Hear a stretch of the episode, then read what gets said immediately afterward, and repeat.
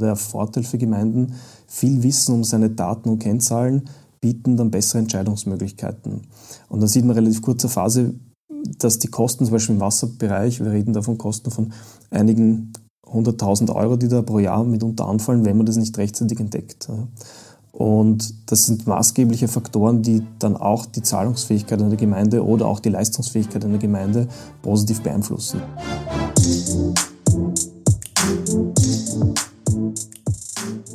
Willkommen bei FAC On Air, dem Service-Podcast für alle, denen die Finanzierungssicherheit ihrer Gemeinde am Herzen liegt. Für diese Episode hat Gastgeber Heinz Hofstetter ein Thema gewählt, das uns alle und speziell auch alle Gemeinden und Städte betrifft. Daten und deren optimales Management nämlich. Zwei spannende Gäste und wahre Experten, einer davon ist selbst Bürgermeister, informieren darüber, wie sich durch die smarte Nutzung von Daten nicht nur die Abläufe in der Gemeindeverwaltung optimieren lassen, sondern außerdem dadurch wirklich viel Geld gespart werden kann. Mein Name ist Fritz Hutter und als Ihr Podcast-Reporter lade ich Sie ein, sich nun mit mir in den Datenstrom zu stürzen. Herzlich willkommen bei Folge 19 unseres Podcasts FRC und ER. Diesmal melde ich mich aus der St. Pöltener Niederlassung der FRC Finance and Risk Consult, wo mich Geschäftsführer Heinz Hofstetter empfängt. Servus Heinz, danke, dass du mir heute wieder einen Blick hinter die Kulissen deiner Company werfen lässt. Ja, Fritz, Servus, herzlich willkommen wieder in St. Pölten. Es freut mich auch sehr, dass wir wieder ein doch spannendes Thema hoffentlich gefunden haben. Du, apropos Thema, du hast das bereits am Ende unserer 18. Episode angerissen. Es geht salopp gesagt um Daten bzw. um deren Management. Bitte um Präzisierung. Was macht diesen Bereich für ein Unternehmen im Bereich der Kommunalfinanzierung so relevant? Das ist eine gute Frage, da kommt man am ersten Blick gar nicht gleich so drauf. Aber wir als Spezialist für Kommunalfinanzierungen beschäftigen uns natürlich mit Daten im Bereich Finanzierung. Das heißt, wir haben unterschiedliche Städte und Gemeinden, die mit uns ein Stück weit des Weges gehen und die haben Finanzierungsportfolien. Und es ist natürlich sinnvoll, äh, einzelne Finanzierungsportfolien mit dem Markt, mit der Marktsituation abzugleichen und daraus gewisse Schlüsse zu ziehen. Obendrein kommt derzeit auch das Thema Nachhaltigkeit immer mehr in den Blickpunkt. Nachhaltigkeit und ESG-Aktivitäten bei Finanzierungen. Und da haben wir dann so richtig begonnen, uns einmal mit dem Thema Daten zu beschäftigen. Warum? Weil im Bereich Nachhaltigkeit brauchst du Daten über deine Gebäude, du brauchst äh, Informationen über deine Wirtschaftstätigkeit, über deinen Energieverbrauch und so weiter und so fort. Und das zusammen kann in der Zukunft dazu führen, dass auch kommunale Finanzierungen Vorteile generieren und dadurch auch letztendlich günstiger werden. Und um den Bogen jetzt abschließend zu spannen, ist das natürlich einmal eine, eine, eine, eine Aktivität, die dann dazu bringt, dass es in Gemeinden sehr, sehr viele Daten gibt, die noch weit darüber hinausgehen. Und das hat mich heute einfach dazu gebracht, eine Informationsveranstaltung quasi ins Leben zu rufen, um mit Spezialisten zu sprechen, die sich in dem Bereich äh, zu Hause fühlen. Also wir zwar sind ja eh schon anerkannte Experten für eh alles, aber da äh, setzt es bei uns aus, du hast eben zwei echte Experten für das Thema zu uns ans Mikro geholt. Wen dürfen wir empfangen? Bitte Stell, stell sie uns beide vor. Ich darf recht herzlich begrüßen heute den Herrn Dr. Peter Klar, seines Zeichen Mediziner und Bürgermeister einer niederösterreichischen Gemeinde. Ich glaube, er wird dann auch mehr darüber noch erzählen. Und zusätzlich den Herrn Alexander Hofstetter, IT-Spezialist, Geschäftsführer und Eigentümer der Hofstetter IT GmbH. Ja, herzlich willkommen an beide Herren, auch von meiner Seite. Ähm, starten wir vielleicht mit dem Peter Klar. Peter Klar, Bürgermeister der Gemeinde Lab im Walde und machen wir so einen kleinen Pitch, ein Minuten, was macht Lab am Walde zu was Besonderem? Ich glaube, das ist so besonders, dass man es gar nicht in einer Minute zusammenfassen kann. Aber ich werde es trotzdem versuchen. Und wir sind eine Gemeinde, die sehr nah an Wien ist. Das heißt, relativ viele Herausforderungen hat, auch mit der Großstadt direkt um die Ecke. Haben viel landwirtschaftlichen Bereich, Waldbereich. Das heißt, wir sind eigentlich der Erholungsort von Umland Wien. Dementsprechend auch am Wochenende sozusagen verdoppelt sich fast die Einwohnerzahl, äh, weil so viele Wiener und Ausflüge zu uns kommen. Und äh, da haben wir auch eine wichtige Aufgabe für natürlich Wien und auch für das Umland rundherum. Das heißt Wandern, Spazieren gehen und auch die Freizeit ist ein richtiges und wichtiges Thema. Unsere Gemeinde ist jetzt natürlich nicht die größte in Niederösterreich, was jetzt die Einwohneranzahl angeht, aber doch ganz schön, was die Anzahl an Datenpunkten angeht. Und das ist etwas, was wir uns sozusagen in den letzten Jahren schon lange angeschaut haben und gemerkt haben, oh, da gibt es Handlungsbedarf. Und ich glaube, das zeichnet uns aus. Wir sind da relativ digitale Gemeinde, die da in dem Bereich auch wirklich wächst. Und wahrscheinlich eine der mittleren bis kleinen Gemeinden in Niederösterreich, aber punkto Internet und Anschluss wahrscheinlich die größte Gemeinde in Europa.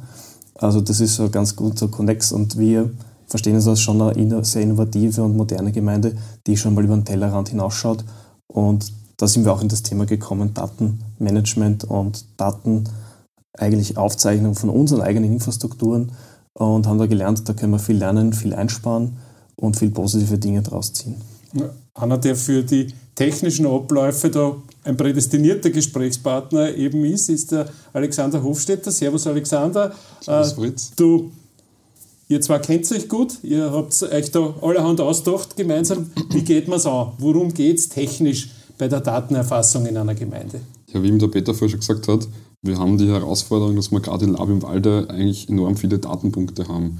Und über die Jahre ist irgendwie auch der Idee oder das, das Konstrukt gewachsen. Wir müssen nicht nur diese Daten sammeln, wir müssen sie auch nutzen und anzeigen. Wir müssen den Bürgern oder auch Entscheidungsträgern innerhalb der Gemeinde eine Möglichkeit bieten, diese Daten für Entscheidungen zu nutzen.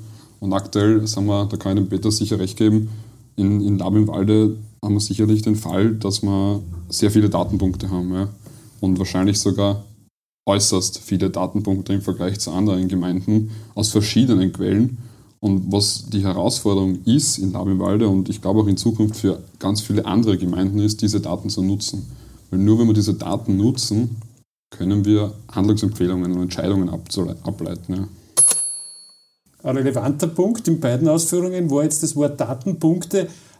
Peter, was Gib uns ein Beispiel für Datenpunkte. Der Heinz und ich, wir sind mit Datenpunkten noch nicht so aufgewachsen, vielleicht wie ihr beiden. Es gibt 100.000 Datenpunkte in einer Gemeinde und ähm, eines, das war zu befürchten. Richtig, das eine, mit dem es begonnen hat, war eigentlich Wasserversorgungsmanagement. Also wir haben gemerkt in den Sommermonaten, dass plötzlich unser Wasser ausgegangen ist. Wir haben mit riesen Leckagen zum Kämpfen gehabt.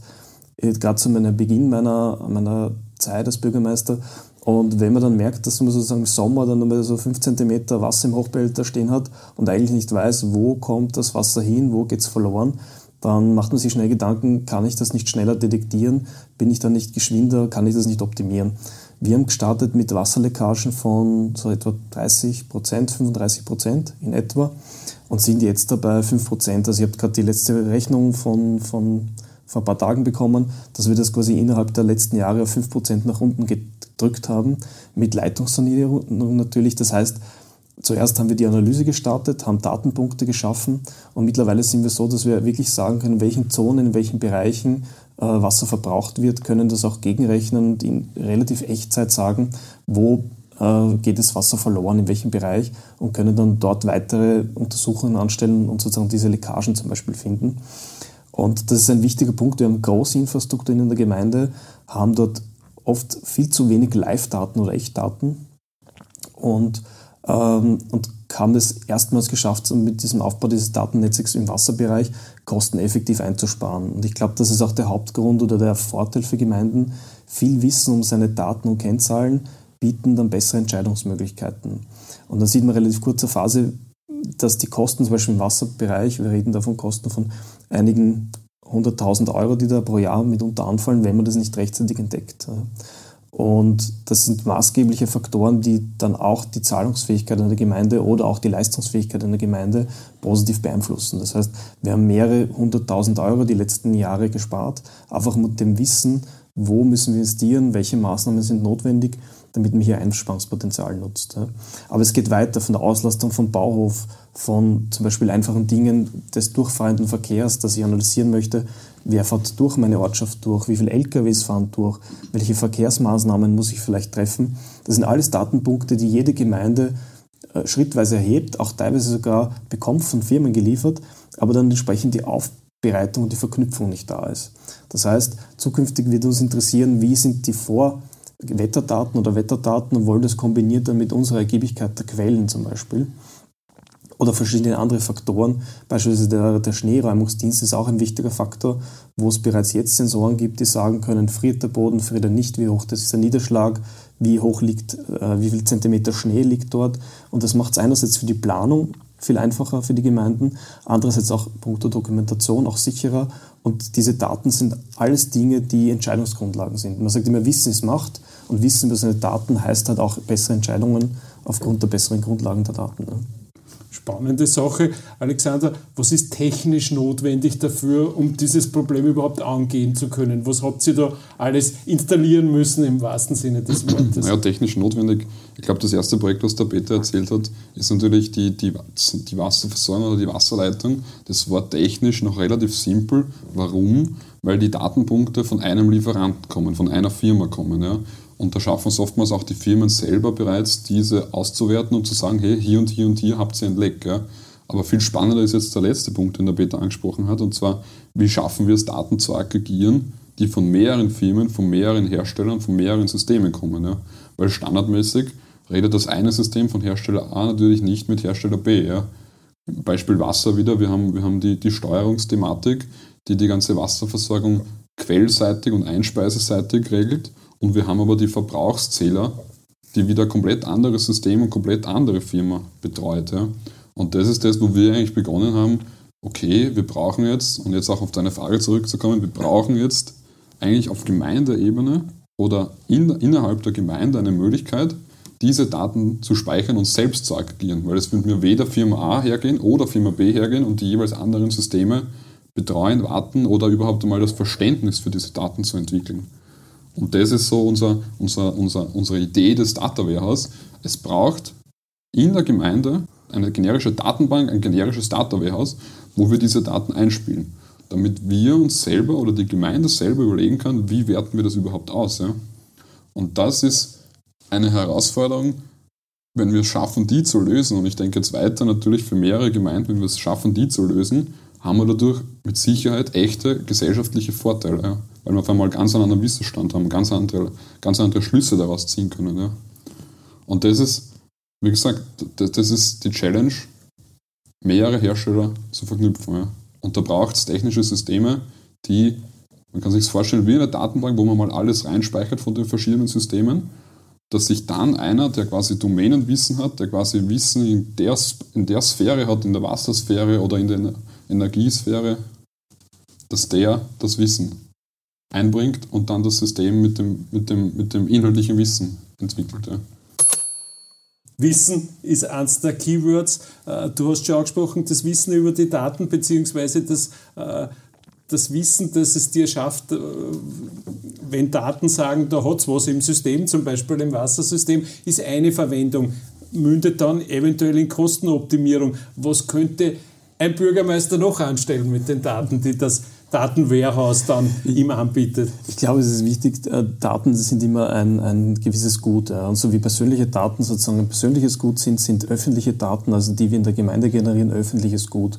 Das heißt, das ist auch das, die Aufgabe einer Gemeinde, öffentliches Gut zu schützen und auch daraus sozusagen den maximalen Vorteil für die Bevölkerung zu ziehen. Das bedeutet einerseits natürlich Entscheidungsgrundlagen wie vorher zu schaffen für die Gemeinden, wann muss ich den nächsten Straßenabschnitt Wasser oder auch Beleuchtung optimieren oder, oder sozusagen neu bauen. Da gibt es auch gute Verfahren, wo ich mir einfach durch Machine Learning, das heißt einfach, dass sozusagen der Computer selber lernt, welche Verbräuche sind dort üblich bei der Straßenbeleuchtung und wenn sich da was verändert, ist vielleicht sozusagen dann schlagend in einigen Jahren im Budget, dass dort eine Sanierung ansteht. Das ist der eine Part. Der andere ist aber auch die öffentliche Transparenz. Das heißt, wir wollen ja den Bürgern unsere Daten zur Verfügung stellen. Wir haben das Großteil des Gemeinden ein Teil schon begonnen mit öffentlicher Haushalt. Das gehört, glaube ich, zu jeder modernen Gemeinde dazu, irgendwie, dass man diese Kenndaten und Kennzahlen auch öffentlich zur Verfügung stellt, aber es gibt viele andere Kennzahlen, die für die Bürger interessant sind.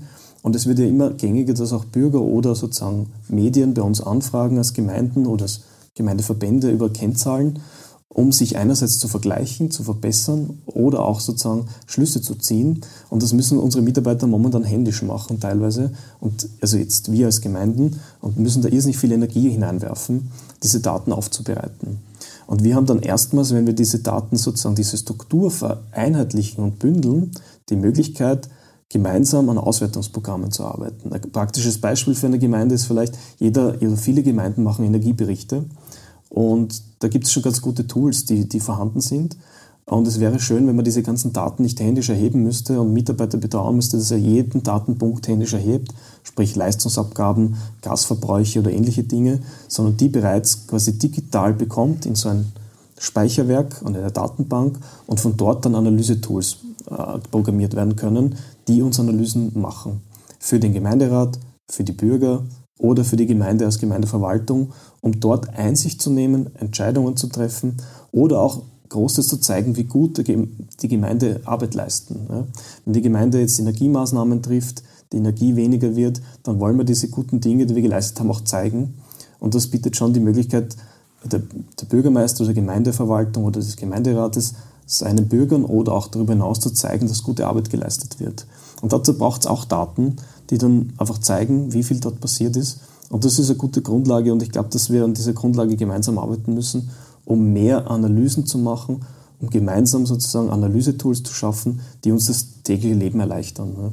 Also Beweismaterial auch schaffen, ne? das für die Effizienz von Maßnahmen und, genau. und, und auch von Ideen beziehungsweise vielleicht für ungewohnte Maßnahmen, die es hat es ja noch nie gegeben früher, nicht äh, was Neues ins Spiel gebracht. Richtig, genau. Und vor allem auch Mitarbeiter sozusagen zu entlasten. Wir haben dieses Thema in der Gemeindeverwaltung, gute Leute zu finden, ist nicht leicht. Ja? Auch für den Job in der öffentlichen Verwaltung zu generieren. Und ich glaube, wenn, wenn, man sieht, dass ein modernes Unternehmen, wo ich mich nicht beschäftigen muss, irgendwelche Excel-Listen von A nach B zu kopieren und einfach nur Daten aufzubereiten, stundenlang, die eigentlich ja schon vorhanden sind und nicht gut genug nutzbar sind, dann ist das eigentlich ein Job, der der sozusagen so traurig ist eigentlich, wenn ich dann neue Listen kopiere, anstatt dass ich mich vielleicht mit Analyse beschäftige und dort wirklich sehe, okay, mein Job ist viel wert und ich kann viel gestalten und machen und ich nehme dem meinen Mitarbeitern eigentlich zukünftig diese lästige Arbeit weg, äh, die, wie man so sagt, schön Deppenarbeit in Österreich, ja, äh, damit man sozusagen sich auf die wesentlichen Dinge konzentrieren kann. Und ich glaube, das ist auch wichtig für die Erfüllung des Berufes.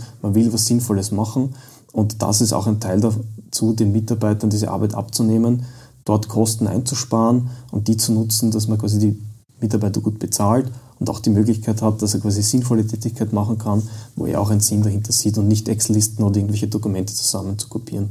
Das ist auch ein wichtiger Punkt. Alexander hat genickt äh, in der Zwischenzeit. Äh, die Arbeitsabläufe, die betreffen auch dich in, in der Entwicklung dieser dieser, äh, dieses ganzen Systems. Gibt es da Best-Practice-Beispiele, wo man, wo man sagt, dort läuft schon sowas so ähnlich, wie wir uns das vorstellen, oder stellt sich das jetzt komplett auf die grüne Wiese hin, die Geschichte? Naja, Best Practice, ich glaube, ein jedes größeres Unternehmen, das viele Datenpunkte hat, man braucht jetzt nur an jeden Online-Shop denken, die wollen ja wissen, wie verhalten sich die Einkäufe oder die aggregieren ja jetzt schon sämtliche Daten aus, aus den ganzen Systemen. Die nutzen das ja schon so. Ja. Die nutzen das, um, um Wissen zu generieren, um ihre Produkte besser zu machen. Ja. Also ein Data Warehouse an sich ist jetzt, ist jetzt eigentlich nichts Neues, ja, sondern in anderen Branchen, in verschiedenen Branchen sind, die, sind Data Warehouse etablierte Systeme. Ja. Es gibt auch mittlerweile Cloud-Systeme, wo ich Data Warehouse betreiben kann. Und auch ein Unternehmen, ein größeres, hat immer die Herausforderung, dass aus den ganzen Systemen in eines zu integrieren. Ja. Und Peter und ich beschäftigen uns viel, wie können wir die Verwaltung effizienter machen. Und im Prinzip ist immer die Ursache oder die, die, die Wurzel des Problems sind immer, ist immer der Datenbestand. Ja. Und wir kommen immer wieder auf den Punkt zurück, wenn wir den Datenbestand verbessern, können wir damit automatisch andere Probleme auch lösen. Ja. Das heißt, äh, Lab am Walde wird eine Mustergemeinde werden in absehbarer Zeit. Gibt es da einen Horizont oder seid ihr eh schon fast zufrieden mit allem. Ich glaube, zufrieden, wenn man zufrieden ist, muss man aufhören in so einer Funktion immer. Aber man darf schon zufrieden sein mit dem, was wir in der Vergangenheit gemacht haben. Also wir haben viel daran gearbeitet, die Datenqualität zu haben, äh, viel äh, investiert, die Daten aufzubereiten. Aber jetzt fehlt es noch sozusagen dieser gemeinsame Speicher und diese, also dieses übergeordnete Bild. Das ist schon ein Thema, das kann jetzt nicht nur eine Gemeinde alleine stemmen. Und ich glaube, da müssen sich auch viele Gemeinden zusammentun und zu machen. Und muss ja sagen, andere Gemeinden oder auch Verbände haben in der Vergangenheit auch viel investiert in dieses Thema in Einzelbereichen. Wir müssen das nur zusammenfassen. Also ich glaube, die Idee gibt es schon in vielen Köpfen. Man merkt auch immer, wenn man unterwegs ist, dass sie sagen immer, ja, genau das brauchen wir. Aber jetzt ist sozusagen der nächste Schritt, die, die große Zusammenarbeit, das zum großen Ganzen zu machen. Und das steht jetzt noch vor uns. Also es ist auf jeden Fall notwendig, das größer als auf einer Gemeinde zu sehen, ja, weil es, es, es, es ist nicht im Budget einer Gemeinde ein komplettes Datenwarehouse zu entwickeln, sondern die Wahrheit ist, alle Gemeinden haben ähnliche Probleme, haben ähnliche Herausforderungen und man muss das auf einer, auf einer größeren Ebene mit mehreren Gemeinden in welcher Form auch immer sehen. Weil auch, es gibt vielleicht auch Gemeinden, die haben vielleicht sogar ähnliche Systeme oder gleiche Systeme im Einsatz und wieso soll die Gemeinde A das gleiche entwickeln, was die Gemeinde B auch braucht. Ja? Und was wir schaffen wollen, ist, ist eine Art Plattform, eine Art Open Source Plattform, wo jeder sich beteiligen kann und in mehreren Phasen, sei es jetzt in der Entwicklung dieses Data Warehouse, in der Entwicklung der Datenbank, in der Konzeption des Datenmodells oder auch einfach nur mit, ich weiß, ich habe ein System, wo ich Daten per Schnittstelle rausbekomme und meinen Bürgern anzeigen kann. Ja. Und das gilt zu, zu, zu entwickeln, weil nur wenn wir das entwickeln, können wir in Zukunft Gemeindeverwaltung weiterhin effizient betreiben. Ja. Effiziente Gemeindeverwaltung, Heinz, das ist ja wie geschaffen für dich als, als, als Stichwort. Wenn du da jetzt gleich wie ich sehr aufmerksam zuhörst, äh, was, was ist deine Meinung, wie weit ist man da in euren Partnergemeinden oder in Österreich im Allgemeinen? Du hast einen guten Überblick, ähm, wie, wie bereit ist man für diese Art von hochmodernem Datenmanagement? Der Alexander würde sagen, das ist eh schon, weiß ich eh schon alles lang, aber, aber für viele wird es modern und Zukunftsmusik sein. Wie, wie siehst du das? Ja, ich glaube, dass äh, dieses Thema Datenmanagement wahrscheinlich weiter verbreitet ist in Österreich Städten und Gemeinden, als man allgemein glaubt. Nur es fehlen halt gewisse Puzzlesteine, es fehlen halt gewisse äh, Möglichkeiten, um das in so ein Bild zu bringen, dass es letztendlich wirklich allen hilft, weil man muss überlegen, äh, man spricht immer von diesen sogenannten Anspruchsgruppen oder neudeutsch Stakeholdern. Und wenn man sich überlegt, dass im öffentlichen Bereich in Österreich mindestens fast 9 Millionen Stakeholder gibt, nämlich alle Einwohner Österreich, dann ist es eine wesentlich größere äh, Grundgesamtheit als bei allen Unternehmen.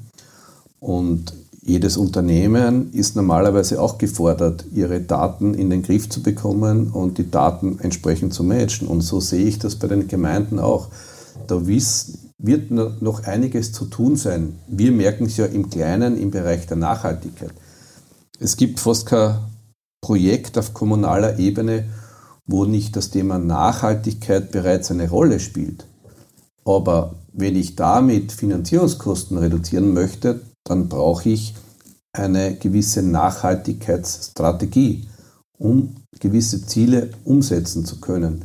Und so ist es beim allgemeinen Datenmanagement wahrscheinlich auch, dass ich mir vorher überlegen muss, welche Ziele habe ich, wie erreiche ich diese Ziele und wie bringe ich die bereits vorhandenen Daten in diese Systeme. Also insofern glaube ich, dass man wahrscheinlich schon ein bisschen weiter ist, als wir alle glauben, aber es sind halt noch einige größere Schritte zu gehen.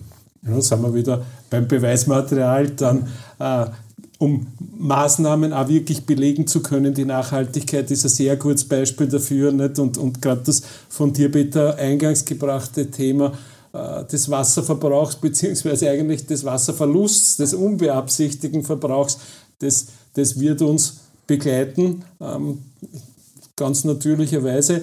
In diesem Sinne denke ich, dass die Beweisaufnahme immer strukturierter, da, auch dank Experten wie dem Alexander und interessierten Doppelpartnern äh, in den Gemeinden wie dir, Peter, ähm, sehr erfolgreich sein wird. Äh, ich danke herzlich für diesen kompakten Ausflug in die für euch Gegenwart, für manche von uns noch Zukunft. Äh, toi, toi, toi, möge die Übung gelingen. Danke, Heinz, für eine weitere Folge. Auf Wiederschauen, die Herren. Danke, Danke, danke vielmals. Danke. Danke, auf Wiederschauen. Zum Schluss noch ein Hinweis. Sollten Sie Fragen zur optimalen Finanzierung von Gemeinden haben, dann stellen Sie uns diese gerne via E-Mail unter support.frc.at. Weiterführende Informationen und sämtliche Kontaktmöglichkeiten finden Sie auf unserer Homepage www.frc.at. Und folgen Sie uns doch auf unseren Kanälen auf Facebook, LinkedIn oder Xing. Produziert wurde dieser Podcast in der Content-Manufaktur von Fritz Hutter. Kontakt und Informationen unter www.fritzhutter.com.